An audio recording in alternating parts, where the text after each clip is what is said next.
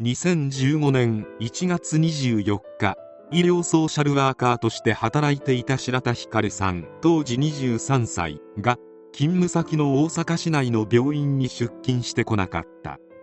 白田さんはいつも始業の45分前には出勤しており連絡なしに無断欠勤などありえないと周囲が感じたためマンション管理会社を通じて警察に通報。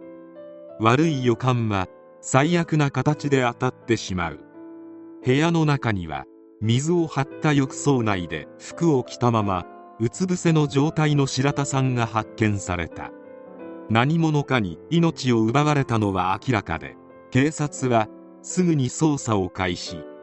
マンションの防犯カメラを調べると黒のフード付きの服を着た不審な男が約1時間後に茶色のジャンパーに着替えて出ていく姿が映っていた。警察はその男を追跡し逮捕犯人の名は水内隆当時26歳。職業は彼を捕まえた人たちと同じ。警察官であった。悪人を捕まえる組織であるはずの警察から出た最悪レベルの不祥事。一体何が起きたのか。水内隆は1988年生まれ大阪府八尾市の出身。高校を卒業後は大阪府警の警官として勤務。水内の父親と弟も警察官である。幼い頃から剣道を習い五段と相当な腕前。小学校の同級生によると水内は礼儀正しく正義感も強い子だったという。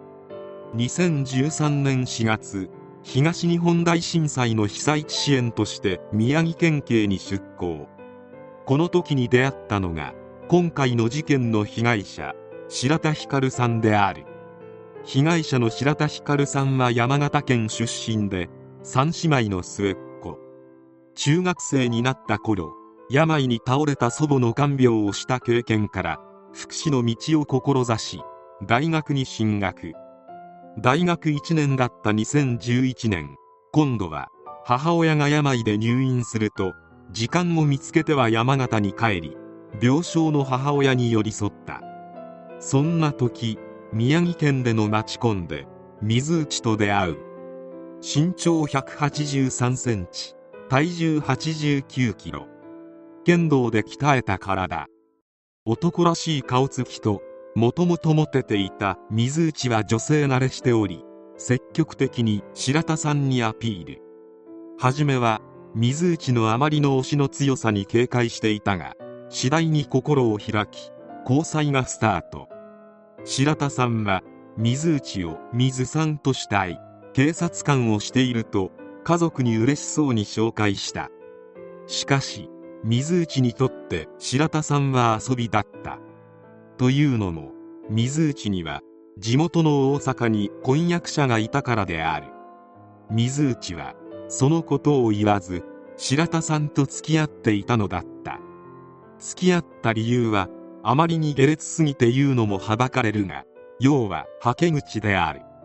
半年も過ぎると水内は白田さんに興味を失ったのか連絡をことごとく無視。白田さんは友人に誕生日にも会ってくれない。辛い。と相談している。そして2014年に水内は大阪府警に復帰。水内から相手にされずとても辛い状況であったがそれでも懸命に頑張って資格を取得し大阪市東住吉区のがん治療の拠点病院にソーシャルワーカーとして就職が決まり水内の後を追うように大阪に移住。水内は阿部の署に配属され2人はいつでも会える距離に住んでいるにもかかわらず水内の態度は冷たいままで会うことはほとんどなかった。水内は寝屋川市に住んでいたが両親と同居しているからと言って白田さんに住所も教えなかった。大阪で2人がようやく会ったのは大阪に来てから2ヶ月後。それも水内が先輩と飲んで酔っ払って終電を逃し帰るのが面倒になった時に白田さんのことを思い出し水内が白田さんのマンションに押しかけたことがきっかけである。それでも白田さんは水内を邪険にせず受け入れてあげていた。そんな彼女の献身があっても水内は何も変わらない。それどころか8月にとうとう婚約者と結婚をした。もちろん白田さんには何も伝えていない。水内が自分に気がないことに耐えられなくなってきた白田さんはついに水内に別れを切り出す。水内はそんな白田さんに対して俺のこと好きやろ。別れられないやろ。と言い放った。自分に気がないことが分かっていても好きだった相手にこう言われてはどうしようもなく結局別れることはしなかった。水内にとっては都合のいい人間をキープしておきたかったのかもしれない。しかしこの曖昧な関係はついに終わりを告げる。水内の後輩と知り合った白田さんはその後輩のフェイスブックを覗いてみた。するとそこには水内の結婚式の写真があった。白田さんは全てを悟ってしまった。自分は遊ばれていたんだと。そして白田さんは水内に対して社会的制裁を受けてもらうと宣戦布告。もちろん全てが白日のもとにさらされれば警察官としての立場も新婚生活もパーである。水内は焦ったがそれ以上に腹を立てた。恐れよりも下に見ていた人間に反抗されたことにより頭にきていたのだ。1月24日水内は白田さんのマンションを訪れ白田さんに全部バラすと言われカッとなって持っていたベルトを使って命を奪った。我に返った水内は白田さんのスマホを電子レンジにかけて壊し自分の私物を部屋から持ち出した。この一連の証拠隠滅作業を行うにあたっては警察が現場捜査の時に使う足カバーを履いていた。その後午前9時30分頃から安倍野署の道場で剣道の練習に参加し道場のゴミ箱に凶器のベルトを捨てている。そして出勤してこない白田さんを心配した同僚からの通報で事件が発覚したのだった。府警から事件の連絡を受け遺族の方々は変わり果てた白田さんの遺体と対面した。犯人は交際相手の警察官であると前夜に電話で話したばかりだった。市民を守るはずの警察官がなぜ言葉が出なかった。府警の事後対応にも不信感が募った。山形での光さんの葬儀に公式の参列者も弔電もなかった。当時の安倍の所長から面会の申し出があったのも事件から10日余りが過ぎ父親が遺品整理のために大阪に訪れたタイミングに合わせてだった。そんな事情もあったことから遺族は謝罪は受けないと断った上で面会。すると所長は結婚して幸せの絶頂にある水内がなぜこういうトラブルに？所長のこの言葉に父親は耳を疑った。白田さんは水内が結婚していることも知らされていなかった。そんな娘の死がトラブル扱いなのか？なぜ山形まで来なかったのか問うと所長は本部から今は謝罪のタイミングではないと言われたと釈明された。その後府警からの連絡はない。府警の対応には今も納得していないと憤った。そして最低最悪の警察官水内隆の公判が始まった。被害者参加制度で法廷に臨んだ白田さんの父親は怒りをにじませ証言台に立つ水内を見つめた。後半では元巡査長が仙台と大阪で白田さんと妻以外に6人の女性と不適切な交際を重ねていたことも明らかになった。白田さんが彼女として扱われたのは最初のほぼ半年間だけだった。白田さんについてどう思っていたのかと聞かれると白田さんは複数いる交際相手の一人。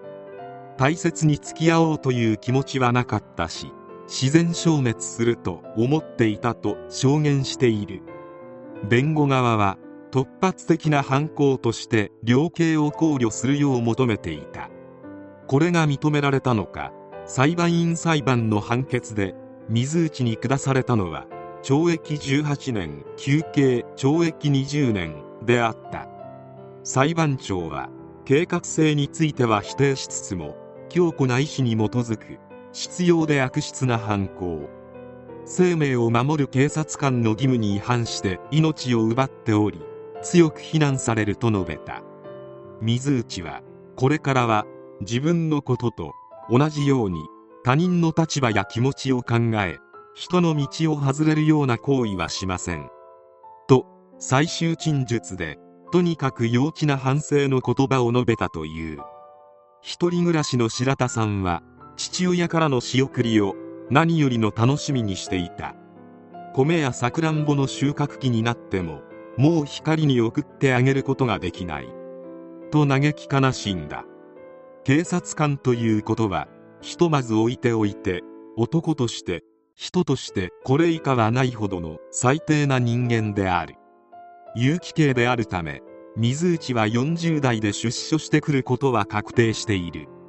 裁判でこれからはなどとほざいているがなぜ水内のような男にこれからがあるのか。白田さんにはもうないのに。